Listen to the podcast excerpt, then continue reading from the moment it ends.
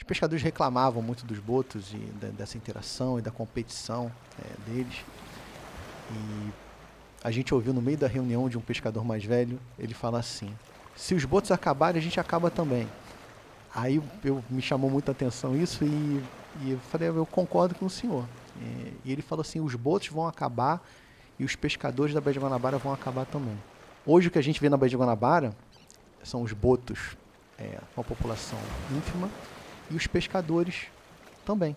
Então, na Baía de Septiba, por exemplo, a gente vê os animais mais magros, os animais se alimentando menos, os animais tendo menos filhotes a cada ano.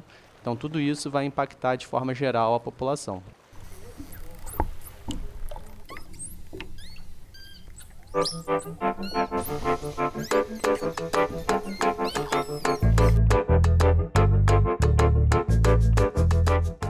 Podcast Espia Maré é uma iniciativa do Instituto Mar Urbano, com a apresentação do jornalista Emanuel Alencar. Temos como missão ajudar na construção de uma cultura oceânica brasileira, Argutos, brincalhões, falantes, eles somam ao menos 80 espécies no mares do mundo. Estamos falando dos golfinhos, animais aquáticos dos quais nos diferenciamos há 65 milhões de anos. Mamíferos como nós, eles respiram fora da água, têm normalmente uma cria a cada gestação e executam tarefas de alta complexidade. Vêm, no entanto, sofrendo com a poluição crescente por esgotos, com a pesca predatória e com a precária governança marinha. Este é o Espia Maré, meio ambiente de todos nós. O podcast é uma realização do Instituto Mar Urbano. Eu sou Emanuel Alencar e neste segundo encontro vamos debater o futuro dos golfinhos em baías urbanas brasileiras. Para discutir o modo de vida dessas populações e o futuro dos golfinhos em nossas baías, eu convido dois super especialistas, é um prazer enorme tê-los aqui conosco. O biólogo José Laílson Júnior, coordenador do Laboratório de Mamíferos Aquáticos e Bioindicadores da Universidade do Estado do Rio de Janeiro, o ERJ, e o biólogo Rodrigo Dardim, pós-doutorando em Ecologia e coordenador do Laboratório de Bioacústica e Ecologia de Cetáceos da Universidade Federal Rural do Rio de Janeiro, UFRJ. Prazer enorme tê-los aqui conosco. É um enorme privilégio para a gente debater esses assuntos muito interessantes, importantes. Golfinhos são animais muito queridos por toda a sociedade. Primeira questão eu endereço aqui ao Zé Lailson é a seguinte, Zé. No senso comum, as pessoas costumam distinguir o termo genérico golfinhos do termo botos. Na verdade, golfinhos denominam uma série de espécies da ordem de cetáceos. Aqui no litoral ou em rios do Brasil são comuns o boto rosa, a toninha, o tucuxi, o boto cinza, o golfinho nariz de garrafa e o golfinho rotador. A questão é: ainda conhecemos pouco sobre esses encantadores animais ou as pesquisas avançaram muito nas últimas décadas para conhecermos mais a fundo uh, suas populações e as conexões entre nós humanos e esse outro tipo de mamífero? É, primeiro, queria agradecer o convite. É um prazer estar aqui conversando com vocês. É, os botos, golfinhos e baleias né, é, representam um grupo muito diverso. Eles ocorrem na costa brasileira é, toda e inclusive nos grandes rios lá, né, que ocupam a bacia amazônica.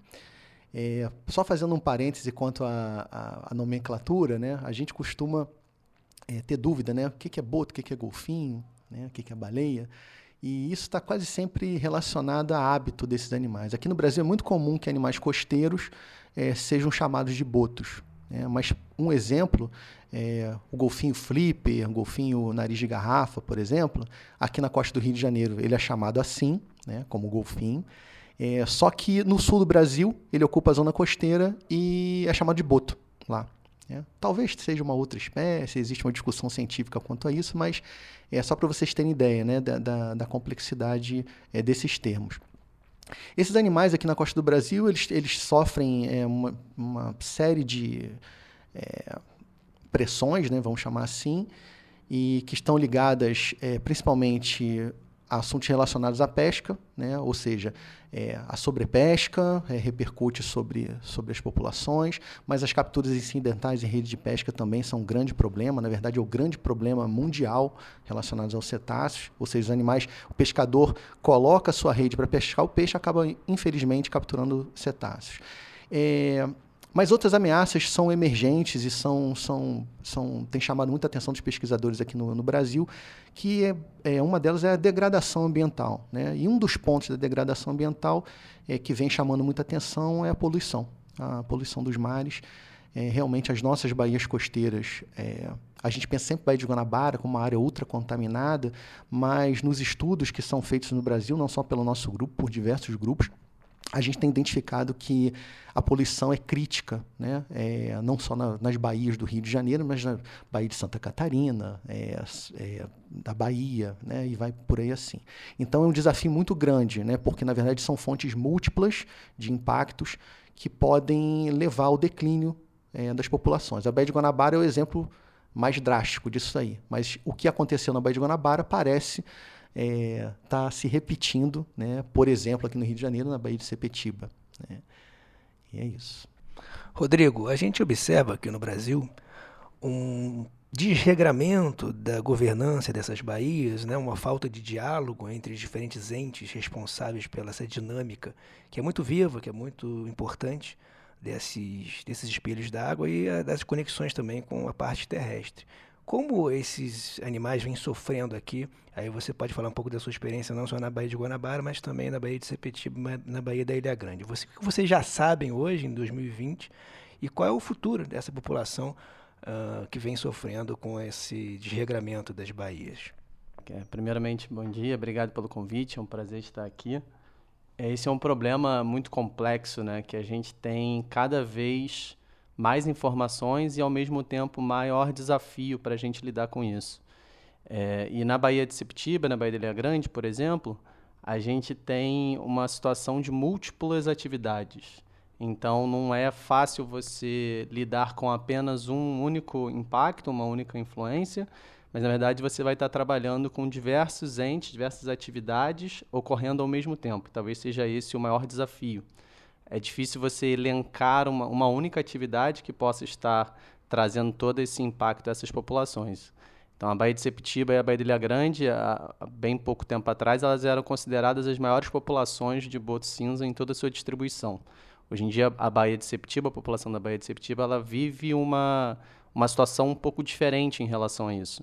A gente já tem é, registro e a gente já tem observado um declínio.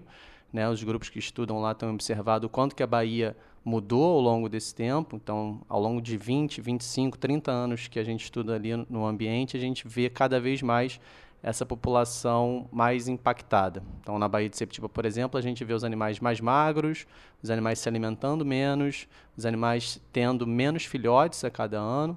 Então, tudo isso vai impactar de forma geral a população. A Baía de Ilha Grande, por outro lado, ela já tem um, uma situação um pouco mais estável. É uma população grande, é uma população também que as ameaças elas parecem ser um pouco menores e menos é, impactantes, como é o caso da Baía de Septiba, da Baía de Guanabara, né? Mas a gente tem uma população que hoje, quando a gente vai e monitora, a gente vê grandes grupos, a gente vê uma dinâmica que era a Baía de Septiba há 10 anos, por exemplo. Zé Laílson, como é que está a situação do boto cinza do Sotaliguianenses na Baía de Guanabara? E aí eu emendo uma outra pergunta, que é o, a informação né, de que todo mundo aqui, do cariocas ou fluminenses, costumavam ver esses animais com muita frequência quando iam de, de, do Rio para Niterói ou do Rio para a Ilha de Paquetá. Muitos afirmam que eles acompanhavam os barcos, eram mesmo os botos cinza, eram outro tipo de, de golfinho, porque o boto cinza é um animal que não tem muito esse hábito de acompanhar embarcações, né? Então, mas todo mundo tem essa memória muito viva, né, dos botos acompanhando as barcas e é, a população muito presente desses, desses mamíferos no passado, algo que se perdeu. Inclusive, você relatou no encontro recente que fizemos lá no Museu do Amanhã, uma imagem do, desses animais na década de 90, lá na Praia de Ramos. Né? Que está acontecendo com a Baía de Guanabara o que está acontecendo com essa população? Qual é o número exato hoje que vocês têm monitorado na Baía de Guanabara? E qual a importância da manutenção desses animais nesse ecossistema? É, os botos da Baía de Guanabara, é, falar um pouco, de, de, né, vou contar uma breve história. A gente, quando começou os estudos lá na década de 90, é, muitos diziam para a gente é, não, não, não, não estudar é, esse, esse grupo de animais, é, porque era uma população inviável. E a gente ouviu isso de, de muitas pessoas, assim, inclusive de, de pesquisadores. É, e a gente lá, ainda muito garoto, assim, a gente é, persistiu. E a gente falou, não, não, a gente tem que entender isso aqui. O entendimento da gente é, era que justamente uma população que está aparentemente declinando, sob forte impacto, essa sim deveria ser muito estudada para a gente entender os efeitos é, sobre, sobre a espécie. E esse tipo de estudo poderia ser é, servir para a conservação de botos em outras baías costeiras do Brasil. E hoje os botos na Baía de Guanabara são, é, quer dizer, é a população mais estudada é, de, de sotalha, né? acho que na sua distribuição inteira, assim, porque tem vários estudos de várias é, frentes, né, vamos dizer assim, científicas é, sobre esses animais. Esses animais, na década de 80, para vocês terem ideia, eles reuniam cerca de 400 animais. Tem um estudo feito pela professora Helena Geise, e que hoje é professora da UERJ, ela reporta isso. Na década de 90, no nosso primeiro estudo de fotoidentificação e estimativa populacional, esse número estava girando em torno de 100 indivíduos, né? oscilando um pouco, mas cerca de 100 indivíduos. Hoje, esses animais oscilam em torno do número de 25 indivíduos, ou seja, um, um declínio é, rápido né? É, e muito contundente. Né? É, o que o Rodrigo falou né, sobre a Baía de Sepetiba né, nos lembra muito exatamente essa situação que a gente viveu lá na década de 90. E, ou seja, essa população está é, indo para o mesmo caminho da Baía de Guanabara. A Baía de Guanabara era, era usada é, pelo boto em toda a sua extensão. Então eu, eu tinha avistagem de, de, botos em Tubiacanga, lá perto do aeroporto, é, dentro do, do, ali daquela região de Ramos. A ponte, eles passavam debaixo da ponte da Ilha do Governador. É, e utilizavam todo o canal central, a, APA, a região da Apaguapimirim, a boca da Bahia. Só que a população foi declinando, né, os impactos foram mudando. Né, na verdade, os usos da Baía de Guanabara foram, foram sendo é, modificados ao longo do tempo. Então, hoje, por exemplo, a gente tem, é, a gente considera um dos principais impactos é, a poluição sonora. A gente pode encontrar no ali pós-ponte, né, ao, ao, norte da ponte Rio-Niterói, 70, 80 navios fundiários. Eles estão ali, aí todo mundo acha que eles estão ali paradinhos, desligados, né? mas eles não estão desligados, eles estão com o motor ligado, às vezes com, né, com é, é, para gerar energia, né, os seus é, equipamentos, e geram muito ruído. Aí o que, que acontece hoje com os botos de Guanabara? Eles optaram, né, ou foram praticamente é, empurrados para ficar praticamente o tempo todo na APA Guapimirim. Se a gente não tivesse a APA Guapimirim, essa população hoje é uma população é, vestigial, né, eu diria assim, é, ela oscila bastante, né? Então a gente está hoje, assim, às vezes está com 20, 21, 22 indivíduos, daqui a pouco ela, ela consegue bater é, quase 30 indivíduos e oscila muito dentro desse, desse range.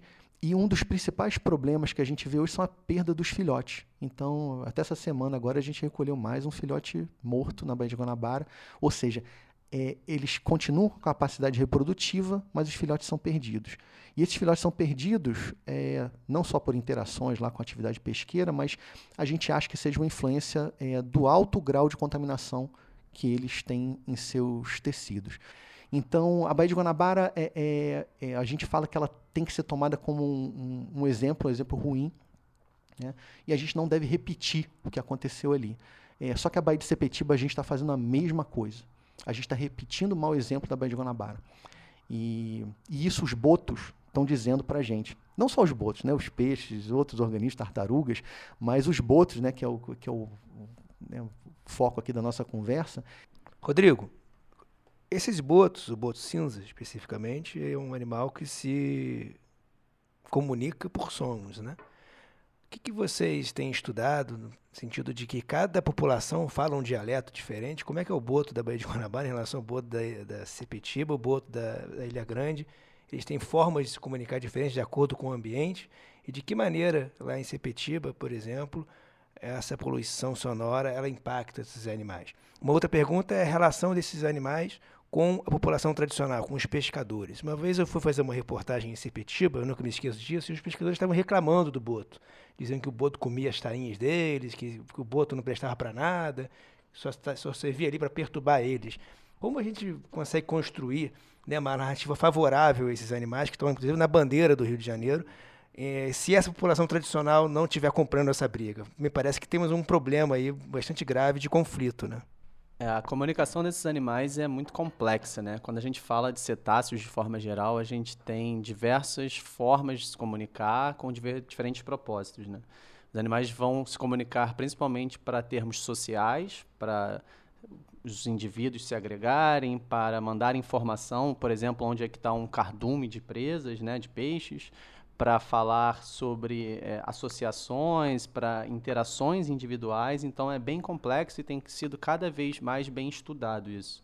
Então é claro que você vai ter um, um, número possível né, de sons que esses animais podem fazer, mas dependendo do ambiente você vai ter variações muito grandes. E aí, se você tem uma poluição sonora, como tem acontecido em todas as baías, você vai estar tá mascarando esse som. Então, existem diversas situações, isso reportado né, em outros lugares do mundo, também no Brasil e também para as baías do Rio de Janeiro, onde esses animais eles têm que vocalizar em frequências maiores do que o, ruído que existe ali. E na Baía de Septiba, inclusive, a gente tem alguns uns relatos, alguns estudos bem recentes, que a gente está tá mostrando que os animais eles basicamente pararam de vocalizar. É, a gente tem uma redução de 97,5% em todas as vocalizações. Então está sendo o contrário. Ao invés desses animais falarem mais alto para não mascarar o som, eles pararam de vocalizar. Então isso é um problema muito grande porque a gente vai ter essa função de comunicação perdida. Então, como que uma fêmea vai ensinar a um filhote alguma estratégia de alimentação, como é que os grupos vão interagir, tudo isso é baseado nessa comunicação. E a gente tem visto, inclusive, quando a gente analisa, avalia a comunicação e onde essa comunicação está sendo utilizada em relação ao ruído, as áreas da Baía de Septiba que são mais ruidosas é onde os animais pararam de se comunicar e eles estão se comunicando com maior frequência nas áreas menos ruidosas. Então isso também você vai ter uma, um outro, uma outra dinâmica em como esses animais estão usando o ambiente.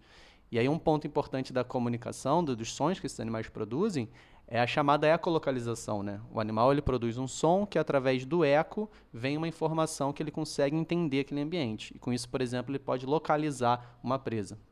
Um cardume de peixe, por exemplo. Se a gente for pensar né, Baía de Guanabara, Baía de Septiba, Baía de Ilha Grande, em menor grau, que a água é muito turva, eles vão muitas vezes usar essa característica.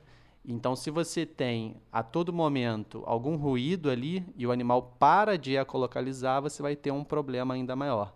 Então, a gente tem avaliado isso e essa característica até que o Zé falou de poluição, essa, essa ameaça silenciosa que a gente estava comentando aqui, a acústica é, é mais ainda, né? Porque se você vê alguma coisa na água ali, que traz aquela poluição, esgoto, alguma coisa assim, você vai lá, reporta, fala sobre aquilo. E o som, muitas vezes, você não está nem ouvindo, né? A gente, a nossa percepção enquanto seres humanos, debaixo d'água a gente não vai ter essa percepção. Mas os animais estão ali a todo momento. Imaginem vocês, todo dia, todo momento, diversos navios fundeados. A gente tem embarcação turística passando para lá e para cá. Agora a gente tem um carnaval, que, vai que é sempre um grande problema, uma quantidade de embarcação muito grande. Então esse ruído ele está sempre é, associado a essa o que a gente tem visto principalmente essa mudança de comportamento, essa mudança da dinâmica da população. E quando a gente fala da conservação desses animais, o, o ponto talvez crucial é a gente ter a comunidade próxima da gente. E aí os pescadores eles vão ser importantes se a gente tem uma relação bacana com eles, eles vão ser importantes para a gente conseguir chegar onde a gente quer, que é proteger o ecossistema, né? O boto, na verdade, ele é um indicador da saúde, da qualidade ambiental daquele local, ele é um predador de topo, então ele é um bom indicador. E se a gente consegue chegar nas pessoas e fazer com que as pessoas se importem com eles, é muito importante. Então, na Baía de Septiba existe uma comunidade pesqueira lá que, eh, ao longo do tempo, criou-se uma, uma reação até muitas vezes contrária em relação ao, Boto, como você comentou um pouco, e que isso a gente vem sempre tentando trabalhar aos poucos, devagar, para tentar mostrar que, na verdade, os botos, e muitos deles entendem isso facilmente já hoje, um bom tempo, que os botos, na verdade, são outros moradores da Bahia e que se a gente tiver as populações de boto com boa saúde, com boa qualidade, eles também vão estar. Porque o boto, ele precisa, né, os cetáceos de forma geral e o boto especificamente aqui, eles têm uma necessidade de alimento muito grande. Então eles precisam se alimentar a todo momento. Então se aquela baía, se aquele estuário tem muito alimento, então quer dizer que a população de boto vai estar bem e o próprio pescador vai conseguir se alimentar mais. Então a gente, inclusive, usa muito do conhecimento tradicional do pescador em relação a isso, né? Como que está a pescaria? Bateu sardinha hoje? Tainha? Camarão? Lula está passando lá fora? Então eles são uma grande fonte de conhecimento. A gente troca muita informação com eles, justamente para tentar entender e fazer essa ponte, essa interação que é, é super importante. É, o Rodrigo falando isso, eu, eu lembrei da gente na década de 90 aqui na Baía de Guanabara e que o conflito era, era, era maior entre botos e pescadores. Né? E nós fomos numa reunião em que os pescadores reclamavam muito dos botos e da, dessa interação e da competição é, deles. E a gente ouviu no meio da reunião de um pescador mais velho, ele fala assim: é, se os botos acabarem, a gente acaba também. Aí eu, me chamou muita atenção isso e e eu falei, eu concordo com o senhor. É, e ele falou assim, os botos vão acabar e os pescadores da Baía de Guanabara vão acabar também. Hoje o que a gente vê na Baía de Guanabara são os botos é, com a população ínfima e os pescadores também. Né? E, ou seja, é, todo mundo foi afetado pela má qualidade ambiental. E, na verdade, o inimigo era outro. Então, o inimigo do boto não, não era exatamente só o pescador e o inimigo do pescador não era exatamente só o boto. Então, é, hoje a gente vê a Baía de Guanabara, se você pegar, retirar todas as áreas de exclusão que existe na Baía de Guanabara, a área de pesca praticamente inexiste. E os pescadores também hoje na Baía de Guanabara estão é, sofrendo né, é, esse, esse impacto generalizado. Voltar só rapidamente para o Rodrigo, antes de voltar para o Zé Lailson. Queria que você detalhasse para o ouvinte quais são as populações hoje residentes do, do Sotália guianense, que é o nosso boto cinza, ah, na Baía de Sepetiba e na Baía da Ilha Grande. Essa população tem se mantido estável, tem decrescido mais significativamente nos últimos anos. E que, como é que vocês lá na UFRJ enxergam uh, de ações possíveis com o Ministério Público, com Marinha, com INEA, para reverter esse quadro? A gente tem duas populações residentes, né, que estão, se você for lá, você vai conseguir ver os botos basicamente todos os dias, que utilizam a área, é um habitat crítico, né, ambas baías ainda são habitats críticos, ou seja, são habitats onde os animais eles conseguem se reproduzir e se alimentar, então é super importante para a manutenção dessas populações. E a gente tem populações que hoje, como o Zé falou muito bem também, que estão em situações bem diferentes. A Baía de Ilha Grande a gente tem uma população bem estável hoje, que vai variar aí por volta de mil indivíduos, dependendo da, da estimativa que você vai fazer, e aí tem um monte de tecnicalidades, mas por volta de, de mil indivíduos.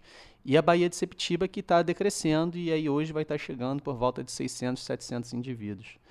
Que, e antes elas, na Baía de Septiba, ela era justamente por volta de, de mil indivíduos, um pouco mais. Então ela, ela, a gente consegue ver esse decréscimo de indivíduos, como que os indivíduos mudaram, mas ao mesmo tempo a gente tem indivíduos, por exemplo, que são monitorados há mais de 20 anos.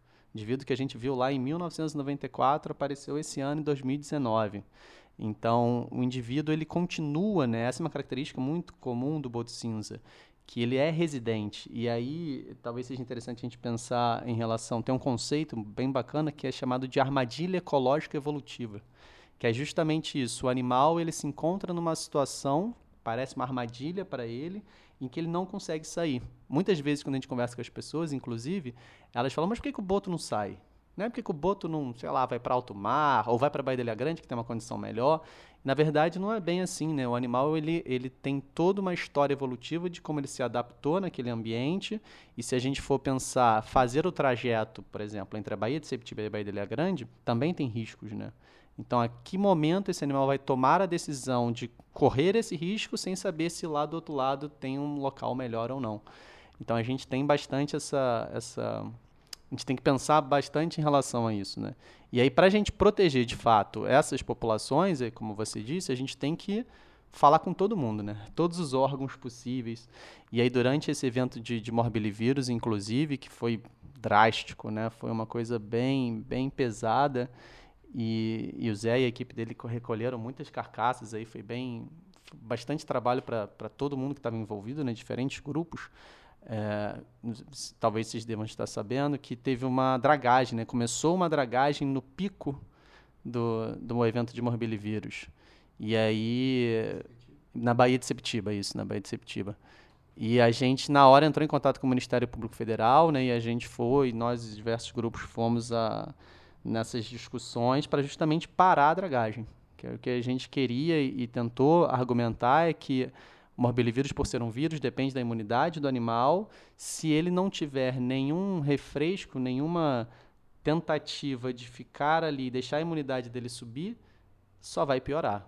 E ter uma dragagem né, que tem um impacto razoavelmente grande acontecendo durante esse pico, você vai ainda adicionar um fator muito maior.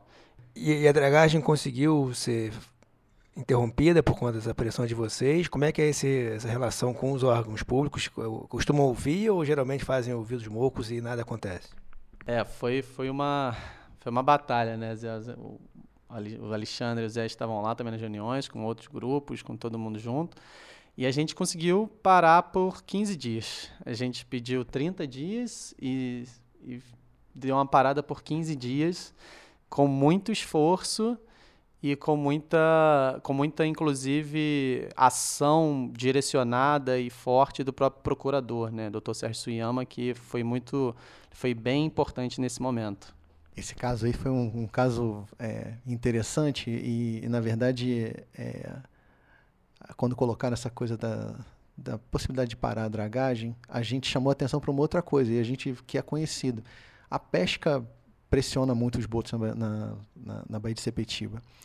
E, e, é uma questão muito mais, mais delicada, né? Assim, parar uma dragagem tem um aspecto lá, tem um aspecto de segurança que a gente ficou sabendo na hora lá que realmente, assim, talvez, né, que tinha que dragar porque senão podia ter escorregamento. Uma, são questões técnicas que eu, eu por exemplo, não, não entendo bem, mas é, se a gente pensar racionalmente, a pesca deveria ter, ter tido uma, uma parada.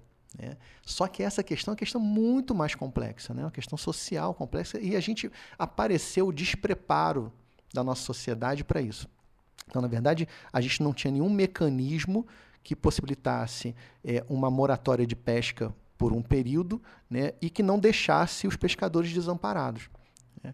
E, e a gente levantou essa questão, que para a gente também era muito crítica, é, mas essa então era muito mais complexa e foi largada de, de lado. Né? Então, obviamente, a gente também não ia pedir para parar uma atividade e prejudicar um conjunto gigante de pessoas. Mas é, se o Estado fosse melhor preparado, né, se a sociedade fosse melhor preparada para isso, existiriam alguns mecanismos né, é, para que a pesca também tivesse um alívio, pelo menos nas pescas que a gente sabe que são as que mais capturam, né? as pescas de, de rede de malha, por exemplo. Mas é, continuou. Né? Então, é, tem desafios muito maiores né? É, dentro de, de, disso daí. Na verdade, é, tem um desafio de governança, de planejamento né? e de, de é, da gente ter, ter capacidade preditiva, né, é, de, né, ou seja, de prever eventos é, mais, mais drásticos é, e de responder esses eventos. E a gente vê que a gente não, não tem é, nada muito é, pensado para a nossa realidade. Então, às vezes, vem os modelos que são modelos aplicados em em zonas temperadas, né? E que não se encaixa absolutamente para cá e nem para a dinâmica costeira que nós temos, para a dinâmica da pesca. Então, a gente tem muito ainda a evoluir para é, poder realmente pensar em conservação de baías costeiras né, aqui no Brasil. Voltar ao Zé Lailson, antes das considerações finais, uh, queria que você detalhasse um pouquinho para o nosso ouvinte quais são as populações de cetáceos que habitam a nossa Baía de Guanabara? Porque em 2017, no meio do ano mais ou menos, muitas pessoas, inclusive na Praia do Flamengo, registraram, pessoal, os clubes de canoagem, a presença de animais, de golfinhos, que não são o boto cinza dentro da Baía de Guanabara. Algumas pessoas fizeram confusão, achando que eram os, os botos cinzas que tinham saído lá da APA de Guapimirim, de Suruí, de Magé, naquela região ali de, da ilha de Paquetá, e tinham vindo aqui para a boca da Bahia, entrando na praia, na praia do Flamengo, na Urca, mas não. Parece que eram outros tipos de animais. E qual é a relação entre esses animais da, residentes da Baía de Guanabara com esses outros visitantes? O, o nariz de garrafa, o, o golfinho de dentes rugosos, que inclusive passam muitas vezes em Niterói. Como é que é essa presença deles aqui? Se vocês também estudam isso no Macua. E fala um pouquinho do Macua, né? Desse laboratório é, gigantesco lá na UERJ, e que muitos nos orgulha e orgulha todos nós aqui, inclusive da, mostrando o poder da universidade pública. Esses dois pesquisadores aqui de universidades públicas que fazem trabalhos de excelência.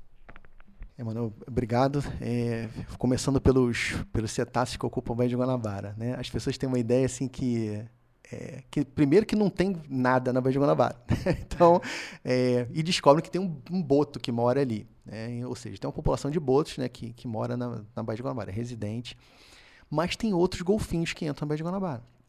Então, assim, o golfinho de dentes rugosos é um golfinho que ele não mora na Baía de Guanabara, né? ele faz trânsito aqui pela zona costeira do, do Rio, de São Paulo, né? mas ele entra bastante na Baía de Guanabara. Então ele não está o tempo todo. Tem alguns períodos, por exemplo, período de é, é, é, quase entrada do, do inverno, assim, a gente tem uma, uma, uma ocupação maior aqui na região. Mas eles estão o tempo todo aí. A gente tem vários grupos de, de, de golfinhos de dentes rugosos. Antigamente, é, nos registros que nós tínhamos, eles ficavam mais para a boca da Bahia. Talvez como reflexo da diminuição da população de botos, é, é, eles começaram a invadir mais a Baía de Guanabara. Então a gente tem registro de golfinhos de dentes rugosos na Ilha do Governador, né? tem é, no canal do Cunha, por incrível que pareça.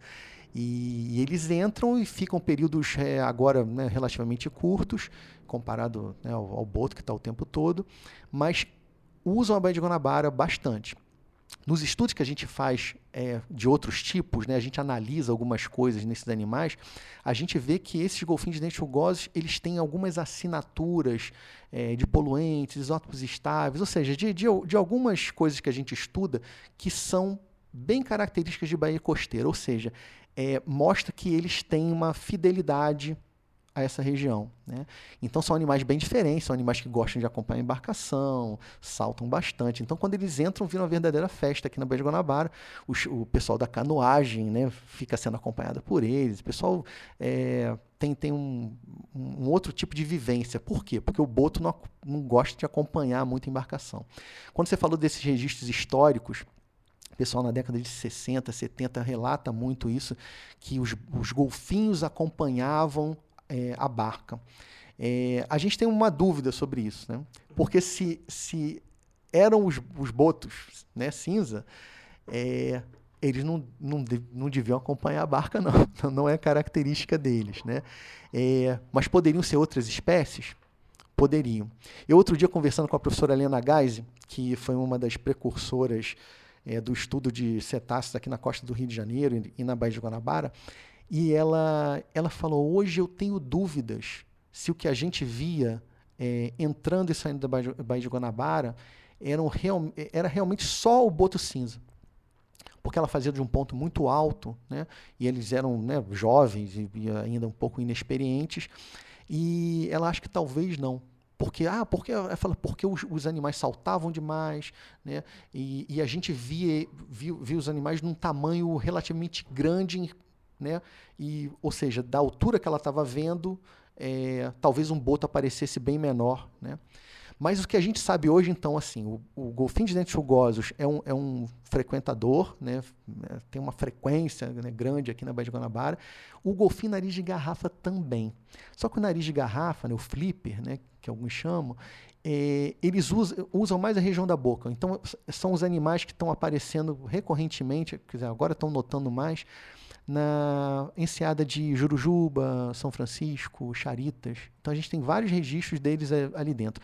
O que, que nos parece, por, por um acompanhamento acústico que nós fizemos, talvez eles entrem à noite e saiam de manhã com maior frequência. Isso é, isso é interessante. Assim. Então, eles ficam naquela região de boca de Bahia e saem. Baleias também entram aqui, mais raramente. Baleia franca já chegou a entrar é, nesse período de estudo nosso, mas a baleia de Brade entra. Então, período de primavera e verão, ela chega a entrar na, na boca da Baía de Guanabara. Então, a gente tem alguns registros aqui logo para o iníciozinho da Baía de Guanabara. Teve uma que foi um pouquinho mais ousada, que foi um pouquinho mais para frente, entrou bastante.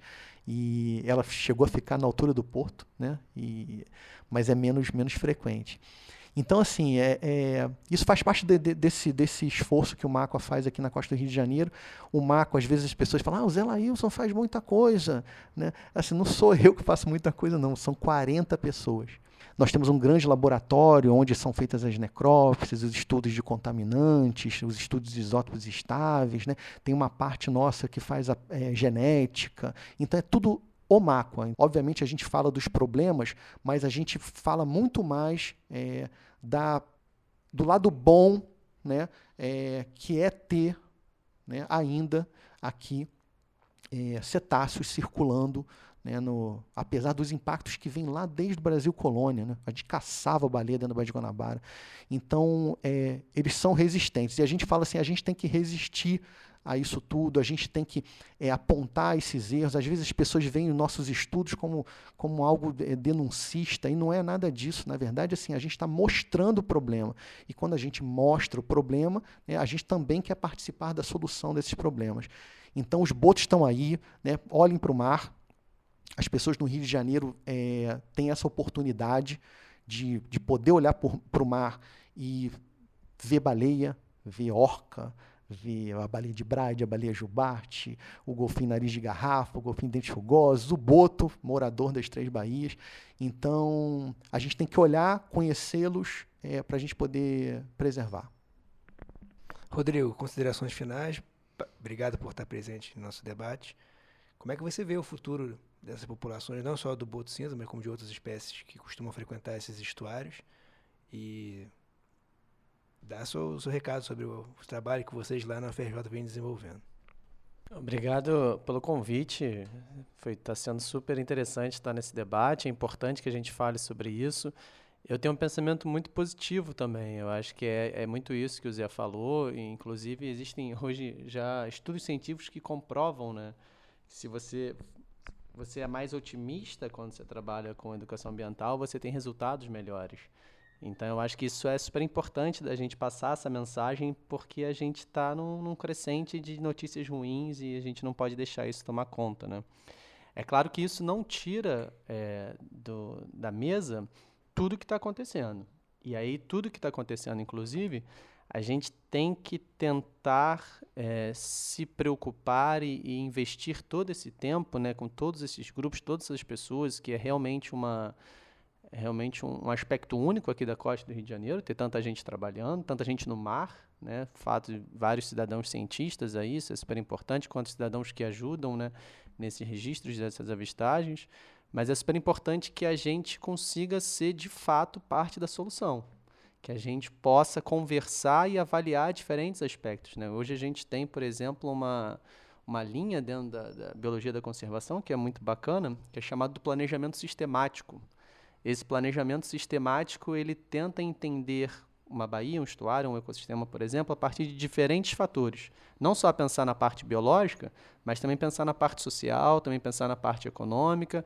Então, aquela solução que a gente quer propor, qual o impacto que vai ter na parte biológica, qual o impacto que vai ter na parte social, qual o impacto que vai ter na parte econômica. E aí trabalhar com esse tripé, com todos esses, esses fatores, é muito mais desafiador, mas é o que a gente está tentando fazer, o que todo mundo tem, tem pensado e que a gente tem que colocar em prática. E para isso, as universidades elas são fundamentais, né? É, a gente conversa muito isso em vários lugares e, e, principalmente quando hoje em dia cada vez mais é comum, quanto que fala que a nossa ciência brasileira né está acabada, está sem recurso e e aí compara a gente com os Estados Unidos e Europa, por exemplo, que a gente tem muito mais recursos. Mas eu, eu gosto de pensar que com pouco recurso que a gente tem e a gente consegue fazer isso, fazer todo esse trabalho, que, né, de forma geral, a ciência brasileira, tudo que a gente faz com pouco recurso, imagina se a gente tiver um pouco mais de investimento. Então, isso, isso é uma, uma ideia bacana da gente pensar e, e chegar em cima disso, né? da gente trabalhar dessa forma, pensar no todo e aí, no caso, os cetáceos, o boto e as outras espécies de baleias e golfinhos, elas são indicadores muito bons. Porque são animais que vivem muito, que vão para vários lugares. Então, se eu protejo a área que esses animais vivem, na verdade, eu estou protegendo diversas outras espécies também. Então, é importante a gente pensar nisso e, e ter essa visão mais otimista. Eu concordo, acho que a gente tem que ter essa abordagem.